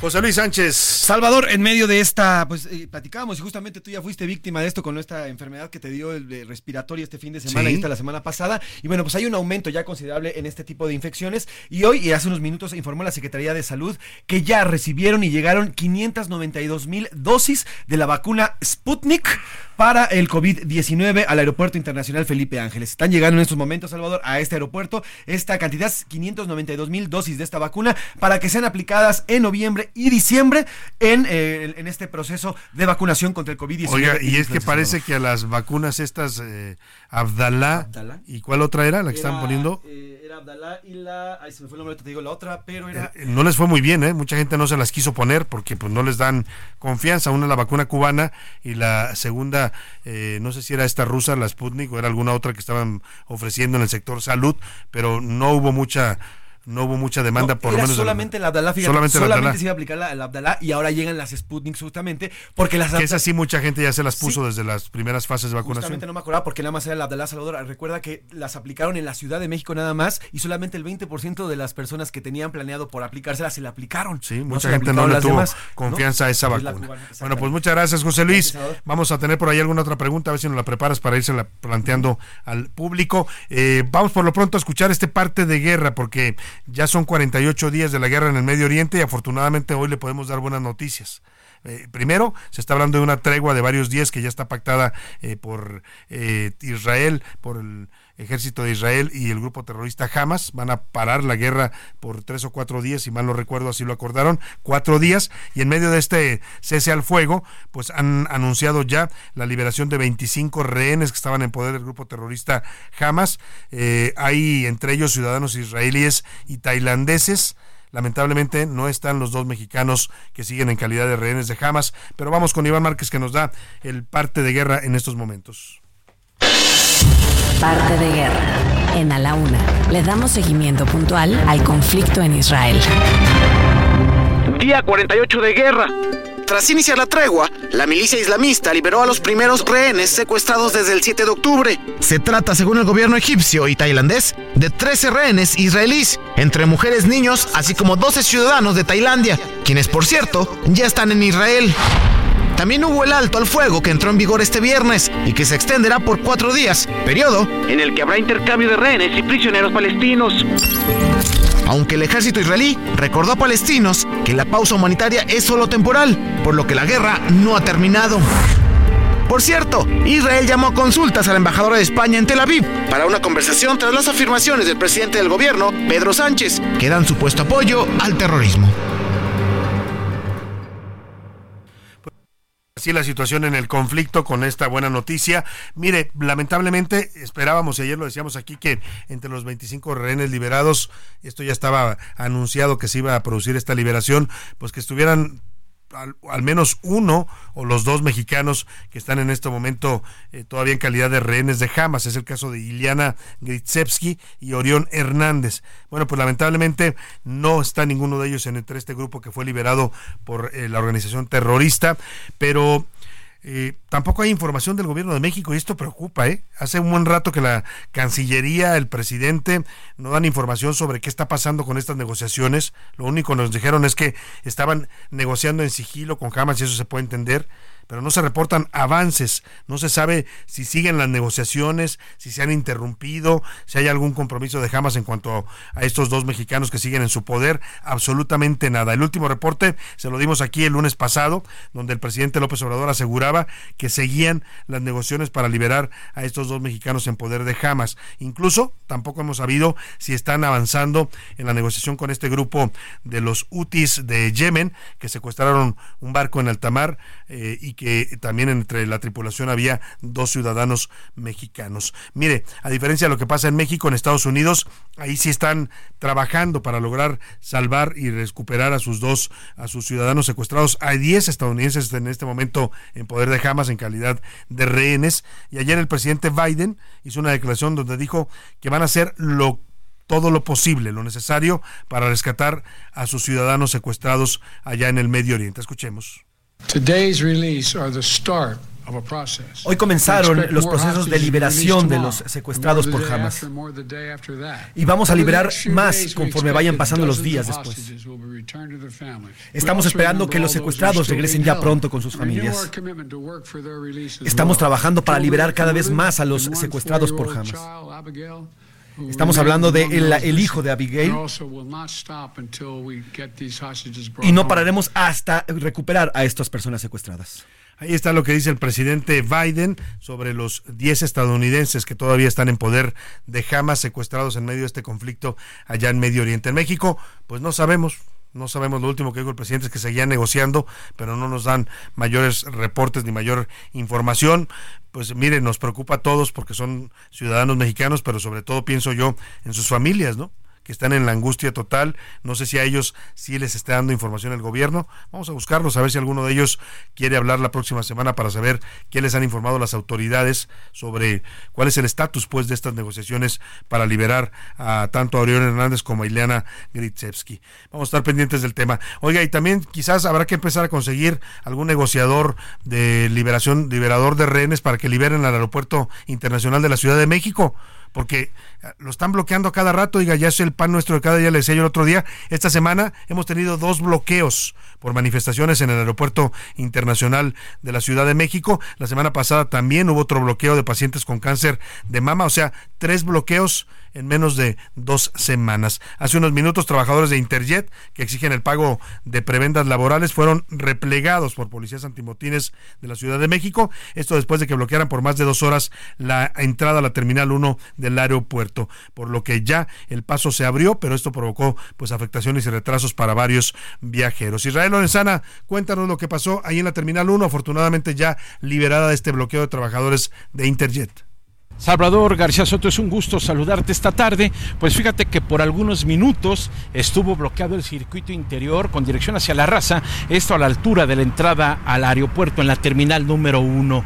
Se trata de trabajadores de la empresa aérea Interjet, los cuales después de ganar un laudo están pidiendo que la empresa les pague el dinero que les debe y como no han atendido sus demandas, bueno, pues decidieron bloquear el circuito interior. Hasta el lugar llegaron elementos de la Secretaría de Seguridad Ciudadana con equipos anti timotines, los cuales replegaron y encapsularon a los manifestantes, colocándolos en los carriles laterales, liberando por supuesto tres carriles con dirección hacia la zona de la raza sobre el circuito interior. Hubo algunos jaloneos, algunos golpes, pero finalmente en estos momentos están dialogando con las autoridades para intentar llegar a un acuerdo y finalmente liberar en su totalidad la zona del circuito interior. Para nuestros amigos automovilistas que vienen de la zona de viaducto, que vienen de la zona de Churubusco, pues hay que anticipar su paso por varios minutos. Te reitero, esto es a la altura de la entrada a la Terminal 1 del aeropuerto capitalino. Pues Salvador García Soto, la información que yo te tengo, por supuesto, vamos a seguir al pendiente. Muchas gracias a Israel Lorenzana, pues están ya negociando estos trabajadores de Interjet con las autoridades, quieren respuesta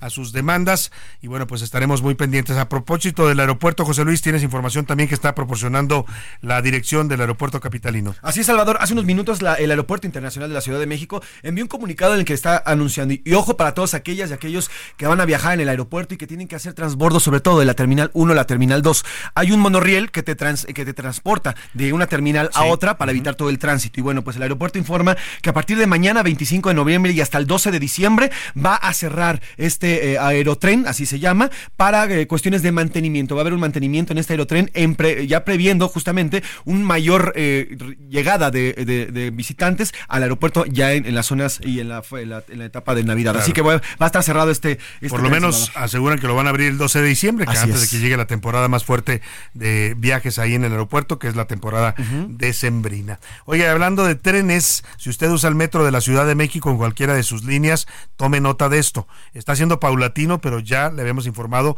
que las autoridades han decidido que los boletos, esos que se vendían antes en la taquilla para subirse al metro, que eran de papel, que tenían una bandita y usted lo metía a la máquina para poder ingresar, ya no van a ser válidos. Eh, ahora lo único que podrá utilizar usted para accesar o acceder o entrar pues al metro, al servicio del metro en cualquiera de sus líneas es la tarjeta eh, de multipagos, esta que puede utilizar usted lo mismo para subirse al metro que al metrobús, que al cablebús, que a todos los sistemas de transporte públicos de la Ciudad de México. Ya las eh, hay dos líneas en las que ya a partir de mañana sábado ya no van a valer los boletos y solamente podrá entrar usted con tarjeta. Es la línea 9 y la línea B del metro de la Ciudad de México. Iván Márquez nos cuenta. Salvador, buenas tardes. Así es, sigue la despedida de los boletos del metro de la Ciudad de México. Y es que a partir de este sábado, el ingreso a las 12 estaciones de la línea 9 que va de Pantitlán a Tacubaya, así como las 21 estaciones de la línea B de Buenavista a Ciudad Azteca, será solamente con tarjeta de movilidad integrada. Es por ello que autoridades hicieron un llamado a los usuarios para que tomen en cuenta y se modernicen a través de dicha tarjeta, que deberá recargarse en las máquinas que están en las estaciones o bien en las taquillas. Cabe señalar que en la línea 9 se realizan 300.000 viajes al día, mientras que en la línea B 400.000. Por ello la importancia de esta información. Hasta ahora, más de 85% de los ingresos del metro ya se hacen con la tarjeta de movilidad, lo que agiliza los ingresos a las estaciones. Salvador, cabe señalar que la modernización del sistema de peaje continuará en las próximas semanas en líneas como 2, 3, 8 y A.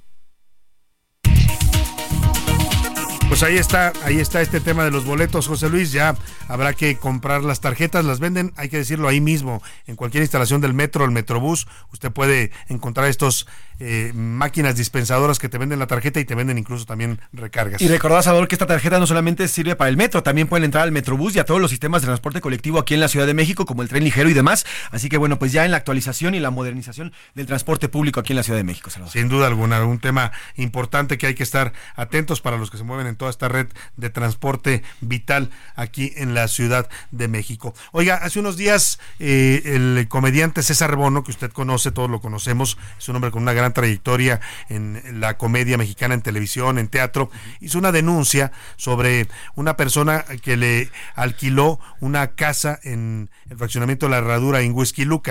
Dice que se la rentó que de entrada le dio, le pagó un año por anticipado, cosa que a él le pareció extraña, él no quería, pero pues cuando le ofreció le dijo, te pago el año ya para estar sin problemas, estuvo bien hasta ahí, pero resulta que dice que después ya no pagó, y que lleva más de un año sin pagarle renta, que no se quiere salir, que actúa de manera prepotente y bueno, pues ha pedido el apoyo de la ciudadanía y de las autoridades para poder resolver esta problemática. Escuchemos lo que denunció en redes sociales el actor César Bono.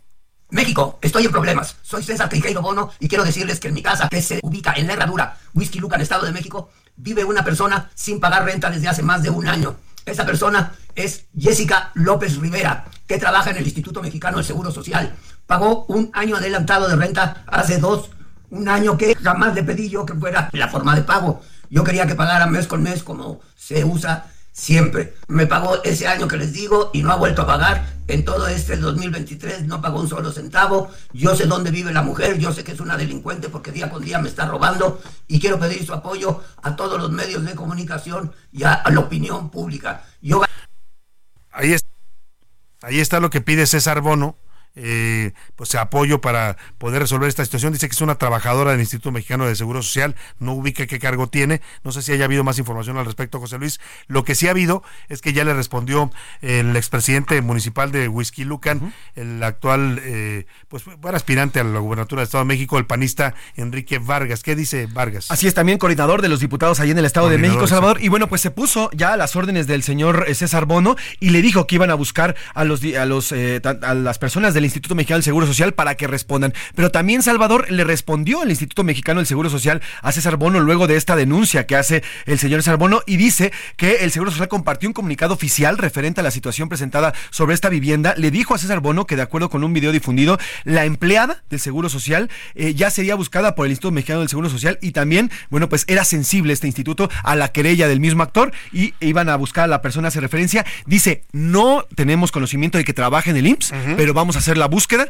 a ver si está en este y si es, la aplicamos. Bien por el IMSS, ¿eh? porque si es Sí, una sí, sí. funcionaria del IMSS y no está cumpliendo con esta obligación, pues el instituto podría ayudar a César Bono y reconvenirla pues para que cumpla sus obligaciones, ¿no? O le entregue su casa, que es lo que él está denunciando. Oiga, rápidamente vamos a los regalos. Ya le regalamos la primera parte de lo que le habíamos ofrecido, que es estos tres pases dobles para Sé lo que hicieron la pastorela pasada, una comedia de cabaret para terminar el año riéndose con Adriana Moles, Oscar Olivier y el señor José Malabatinés, Malabatinesi y también Vinicio Marquina. Esa va a ser el primero de diciembre a las 8 de la noche en la librería Gandhi, aquí en Miguel Ángel de Quevedo. Ahí ya tenemos ganadores, ¿no, José Luis? Sí, ya así tenemos es. tres ganadores. Ya tenemos tres Vamos a dar ganadores. los nombres de una vez de los ganadores. Venga, vez. hay una Diana para los ganadores. A ver, si nos mandan, por favor.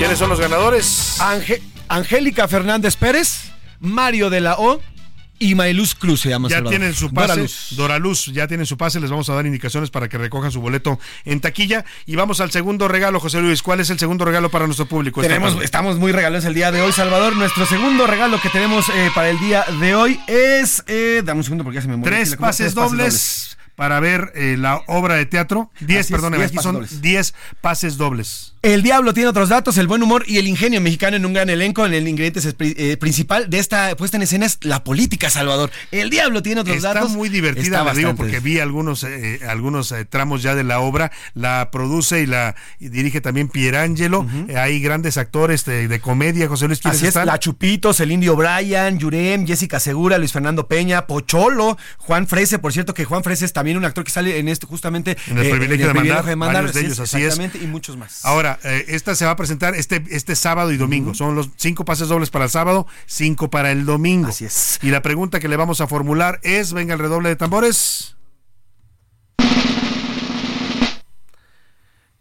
¿Cuál es el personaje?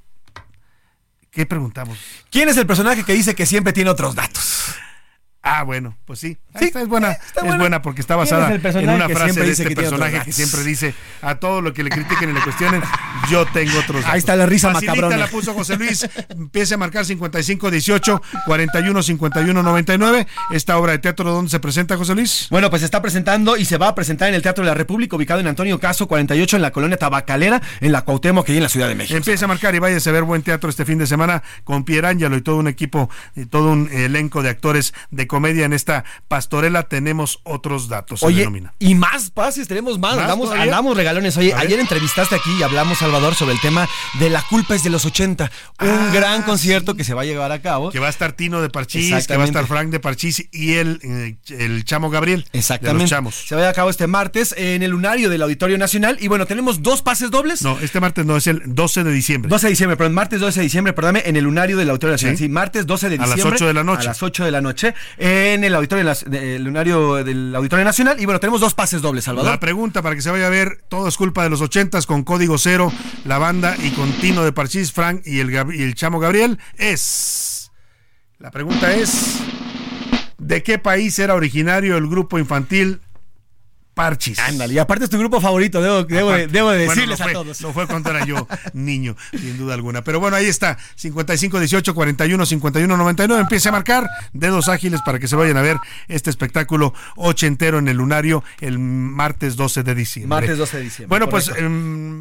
Más información de último minuto, José Luis. ¿qué nos Tenemos más información, Salvador. Oye, hay una, una- un anuncio importante de inversión, Salvador. El presidente López Obrador anunció que un fondo de origen danés realizó una inversión de 10 mil millones de dólares para producir hidrógeno verde en una planta que será instalada en el corredor internacional del istmo de Tehuantepec, Salvador. Así que importante esta Buena inversión, noticia. 10 mil millones de dólares. Salvador. Buena noticia. Vámonos a la pausa con esto que le va a sonar muy ad hoc a esta época. Es el gran José Alfredo y su amarga Navidad. de un solo golpe. ¿Por qué quieres matarme poco a poco? Si va a llegar el día que me abandones, prefiero corazón que sea esta noche.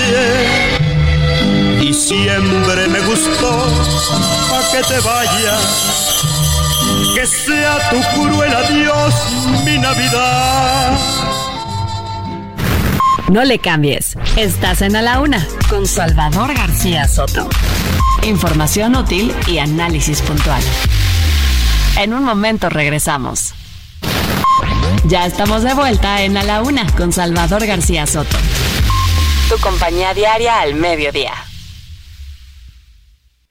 Aprovecha un mes lleno de ofertas exclusivas y experiencias únicas con Ford Territory. Estrénala a 24 meses con tasa de 9.99% y seguro sin costo. Visita a tu distribuidor Ford más cercano. Consulta términos y condiciones en Ford.mx, vigencia del 1 al 30 de noviembre de 2023.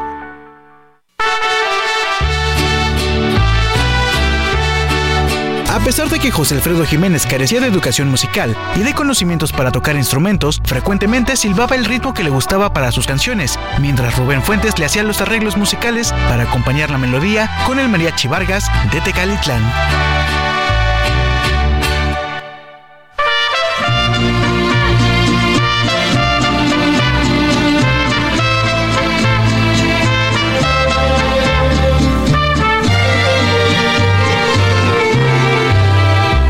Nos dejan, nos vamos a querer toda la vida.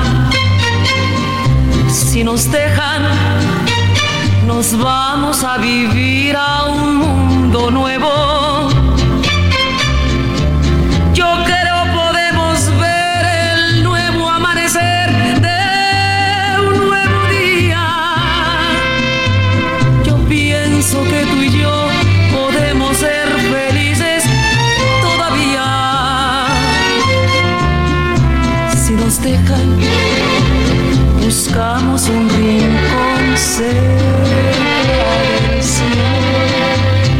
Si nos dejan, hacemos con las nubes terciopelo. Y ahí, juntitos los dos, cerquita de Dios, será lo que soñamos.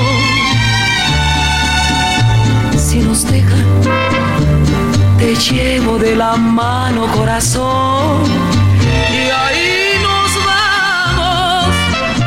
de la tarde con 32 minutos. Regresamos aquí en A la Una con más información para usted y escuchando, por supuesto, esta gran canción de José Alfredo en la voz de una de sus grandes intérpretes, Lola Beltrán.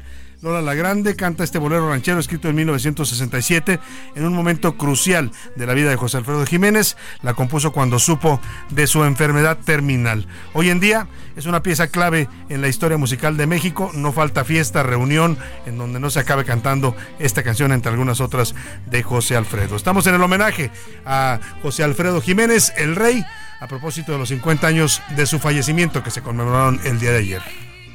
Si te llevo de la mano corazón y ahí nos vamos. Si nos dejan de todo lo demás, nos olvidamos. Si nos dejan.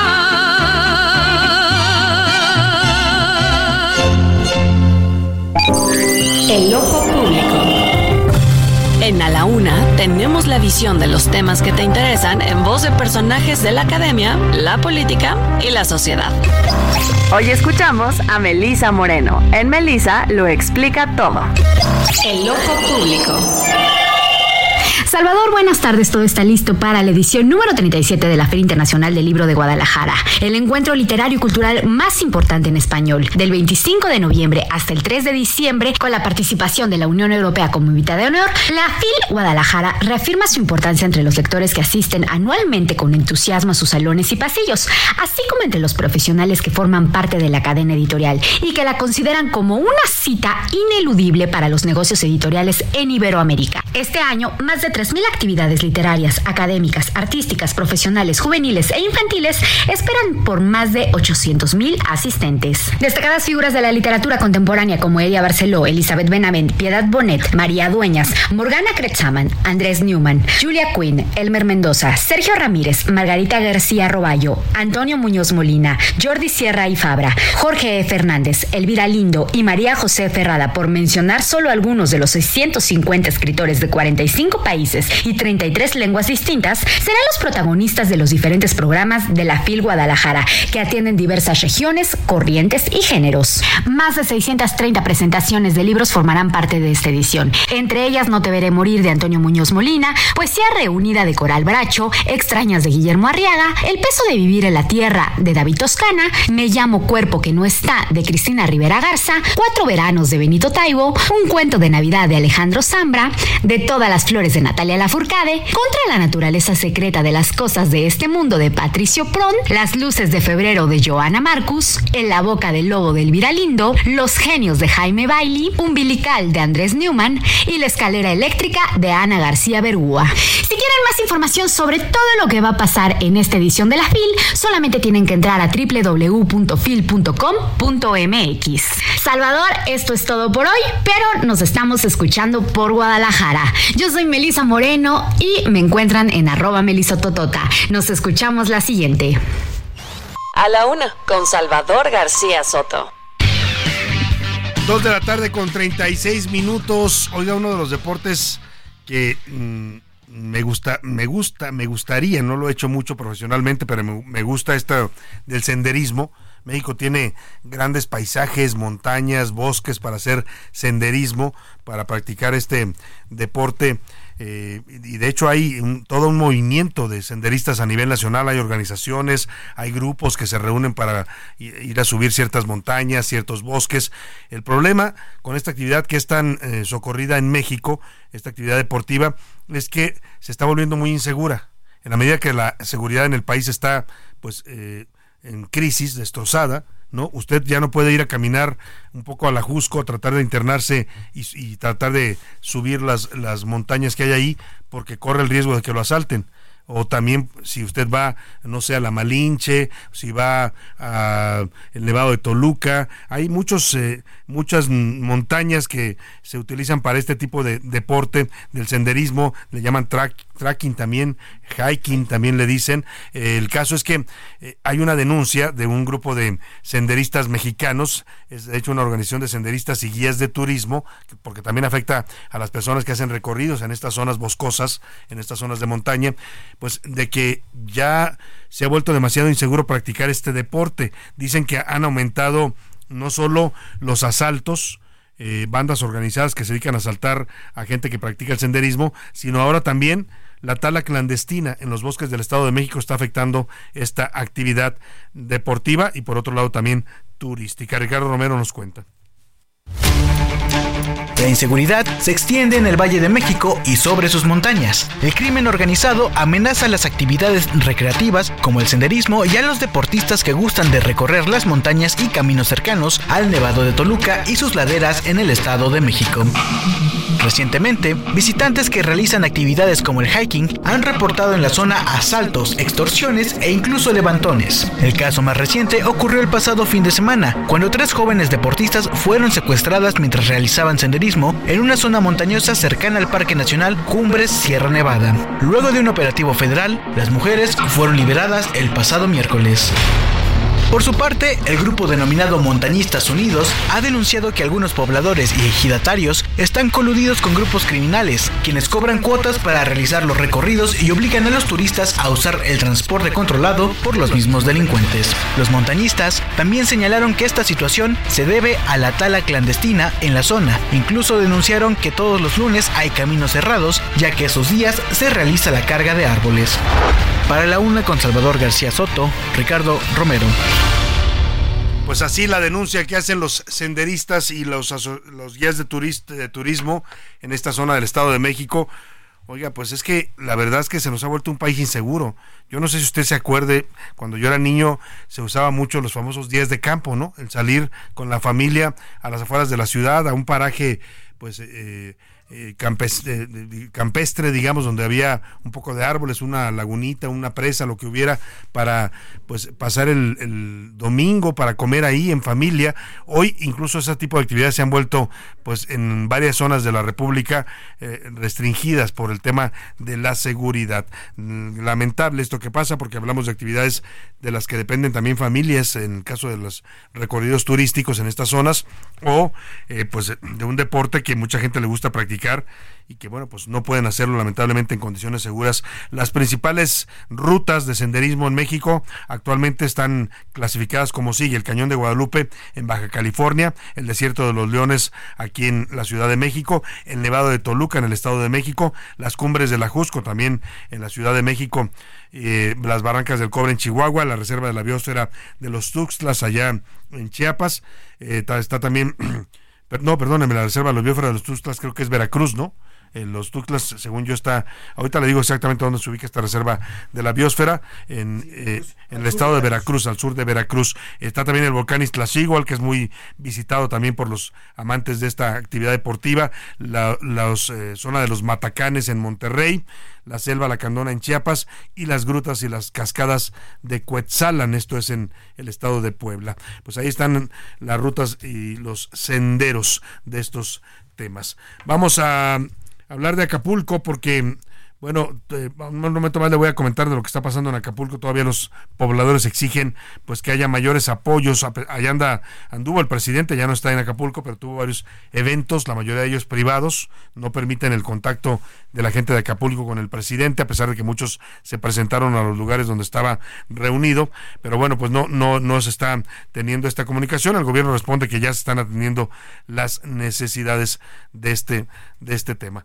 Vámonos, si le parece, a escuchar la canción de los curuleros de San Lázaro a propósito del proceso de ratificación Ernestina Godoy. Tú tienes información sobre el tema, José Luis Sánchez. Salvador, así es. Bueno, pues hemos llevado este tema. El lunes hubo una entrevista justamente y el proceso, el proceso legal que marca el Congreso es que después, del, después de la entrevista que hace por parte de los diputados a la que pretende ser, o en este caso reiterarse como fiscal, luego, luego se declaran en comisión permanente para elegirlo. Sin embargo, fue retrasado una vez más esta ratificación de Ernestina Godoy por parte del Congreso de la Ciudad de México, a pesar que te digo, la ley orgánica del Congreso ordena que luego de la entrevista se instable esta, eh, esta sesión permanente. Así que se retrasó para la próxima semana la votación y la eh, ratificación posible de Ernestina Pues Godoy. justamente a Ernestina Godoy, la fiscal de justicia de la Ciudad de México, está buscando ratificarse para otros cuatro años en medio de una fuerte polémica de denuncias de irregularidades, de violación de derechos humanos, de que fabricación de delitos y de carpetas, lo han denunciado víctimas, no lo digo yo, pues los curuleros le hicieron esto a la fiscal de justicia de la Ciudad de México, Pepe Navarro y Pepe Velarde.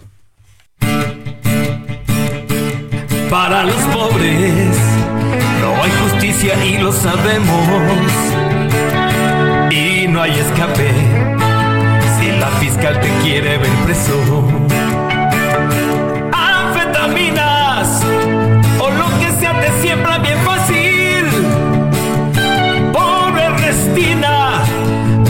silla ya rechina y lo sabes.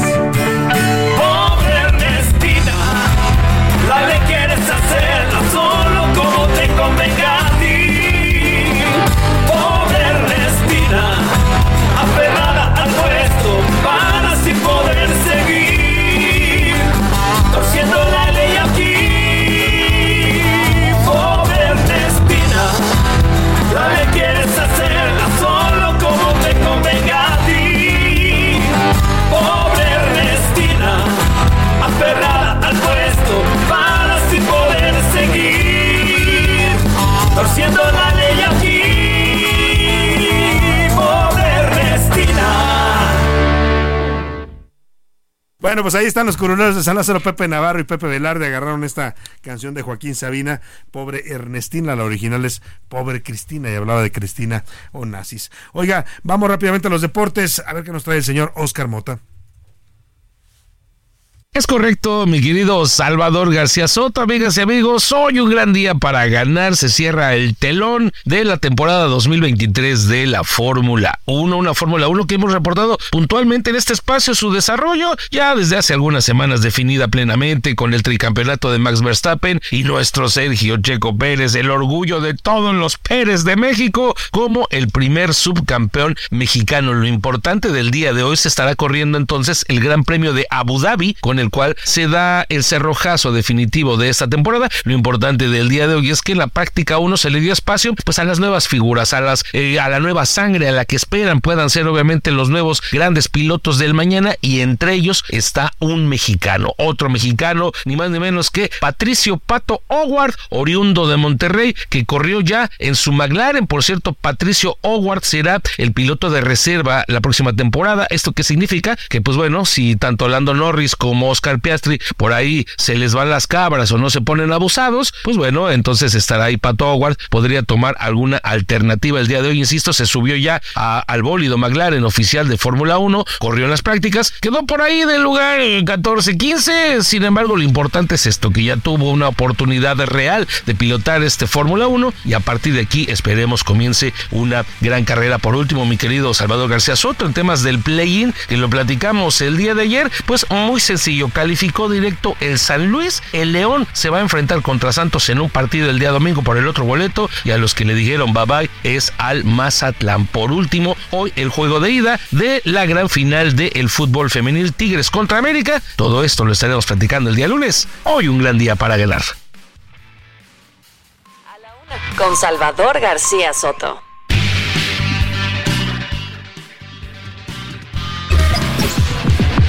De pelos. Historias descabelladas. Con Mauricio Rugerio.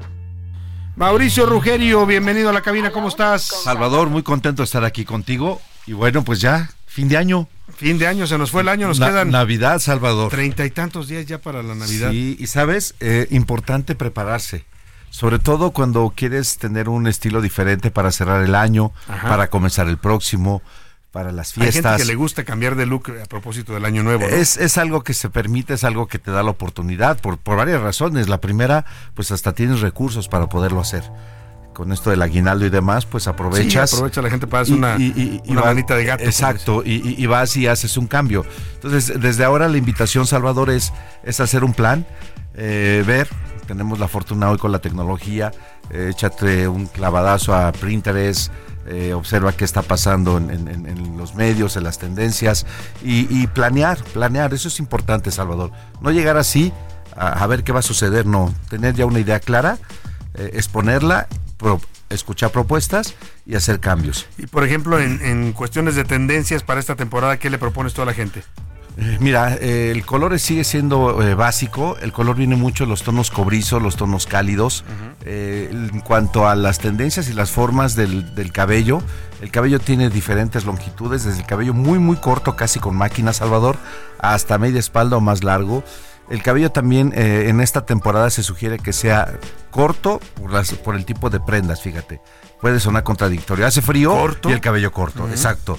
Y, y resulta ser que regularmente para otra temporada, como puede ser primavera-verano, el cabello largo porque las ropas son strapless, porque traes eh, blusas más ligeras y, y el cabello luce suelto. En esta temporada regularmente el cabello lo traes recogido. Claro. Y- y de eso a tenerlo corto, pues vale la pena experimentar el cabello corto. La tendencia se llama Bob eh, Midi, como tal, no existe una longitud en esa tendencia que puede ser desde el nivel de la barbilla hasta llegando a lo que es el, el hueso de la clavícula. Y son largos, muy cómodos, son muy prácticos. Puedes peinarte con plancha, con tenaza y puedes darle formas diferentes a, a tu peinado. ¿Te parece que hagamos una promoción para el público de A la Una para un cambio de look eh, de sembrino? Por supuesto. ¿En esta FM? Por supuesto, que nos digan por qué quieren cambiar, ¿te parece? A ver. Y les invitamos. Vamos a un- hacer uno para hombre y uno para mujer, ¿te parece Con bien? todo gusto, Salvador. Con en este todo momento, gusto. si usted empieza a marcar 55 18 41 51 99, Mauricio Rugerio y su staff M le van a regalar un cambio de look para la temporada de Sembrina. Solamente nos tienen que explicar eh, por, qué, por qué necesitan el cambio. Así es, ¿por qué quieren cambiar? ¿Qué, qué, qué están queriendo encontrar? Y lo, aquí lo interesante, sé que es radio, pero sé que también tenemos redes sociales.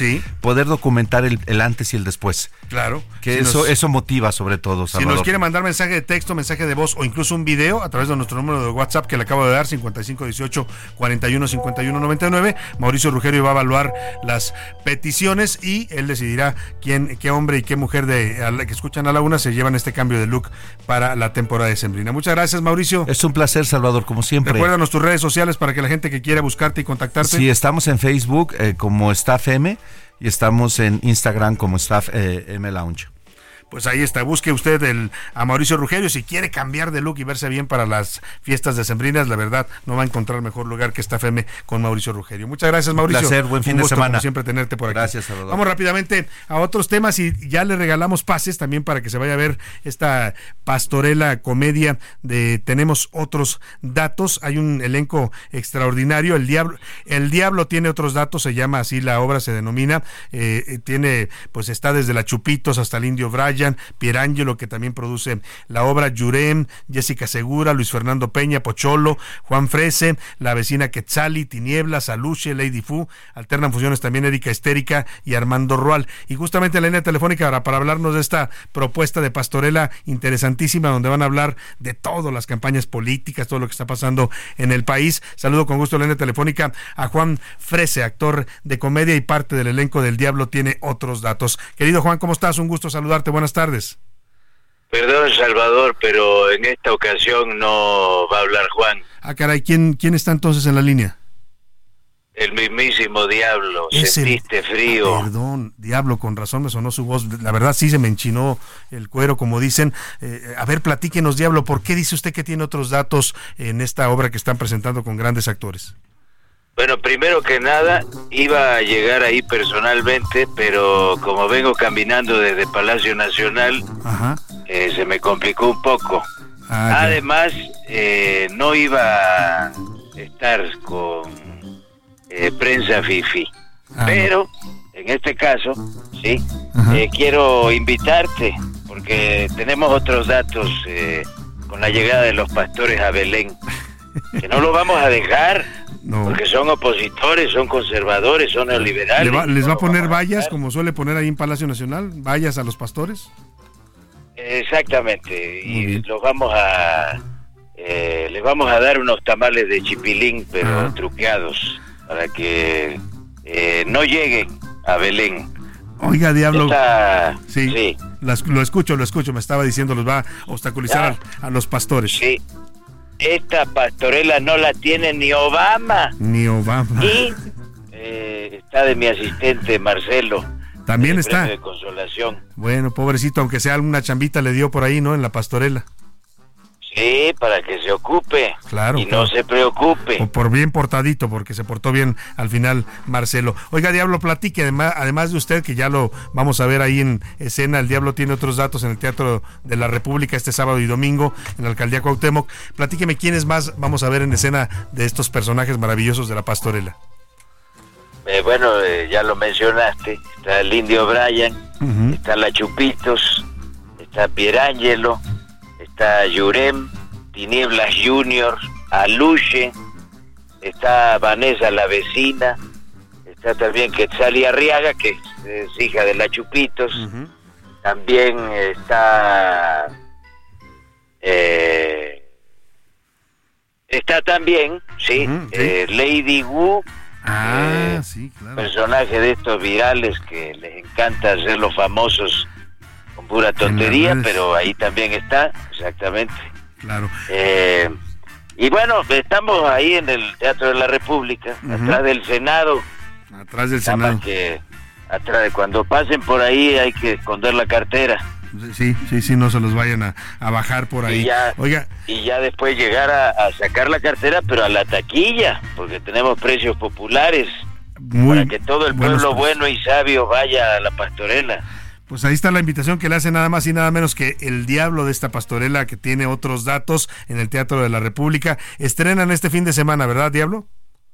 Mañana mismo, Mañana mismo se a las 8 de la noche, eh, una función por día, del sábado a 8 de la noche, domingo 5.30 de la tarde. Allá los esperamos desde el 25 de noviembre, o sea, mañana, hasta el 7 de enero, sábados y domingos. Solo un- vamos a descansar el 24 y el 31. Pues ahí está para que toda la familia se vaya a ver esta pastorela. El Diablo tiene otros datos en el Teatro de la República. Diablo, le agradezco esta plática y saluden por ahí a Juan Frese si lo ve. No, muchísimas gracias, Salvador, por el espacio y, eh, y Juan Frese aquí te dice, muchas gracias, Salvador.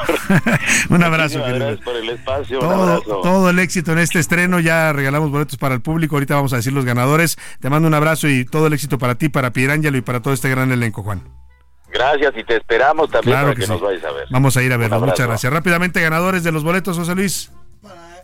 El Diablo tiene otros datos. Eh, Cultagua Pla- Plata, Rocío Monroy, Javier Serrano, Juan Velázquez y Elizabeth Rodríguez. Y para el domingo, Juan Manuel Rueda, Angélica Yasmín, David Gómez, Víctor Daniel y María Cruz. Felicidades a todos ellos. Ya los contactará nuestro equipo ahí en su WhatsApp para que decirle las instrucciones para que se lleven sus boletos. No nos resta más que despedirnos de usted, agradecerle el favor de su atención hoy y toda la semana y decirle que el lunes aquí estaremos para usted en A la Una. Que pase un excelente fin de semana, descanse. Aquí nos encontramos el lunes.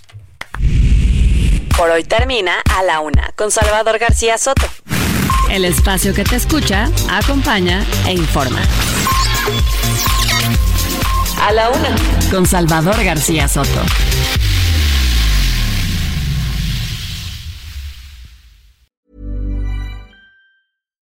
Why don't more infant formula companies use organic, grass fed whole milk instead of skim? Why don't more infant formula companies use the latest breast milk science? Why don't more infant formula companies run their own clinical trials? Why don't more infant formula companies use more of the proteins found in breast milk? Why don't more infant formula companies have their own factories instead of outsourcing their manufacturing? We wondered the same thing. So we made ByHeart, a better formula for formula. Learn more at byheart.com.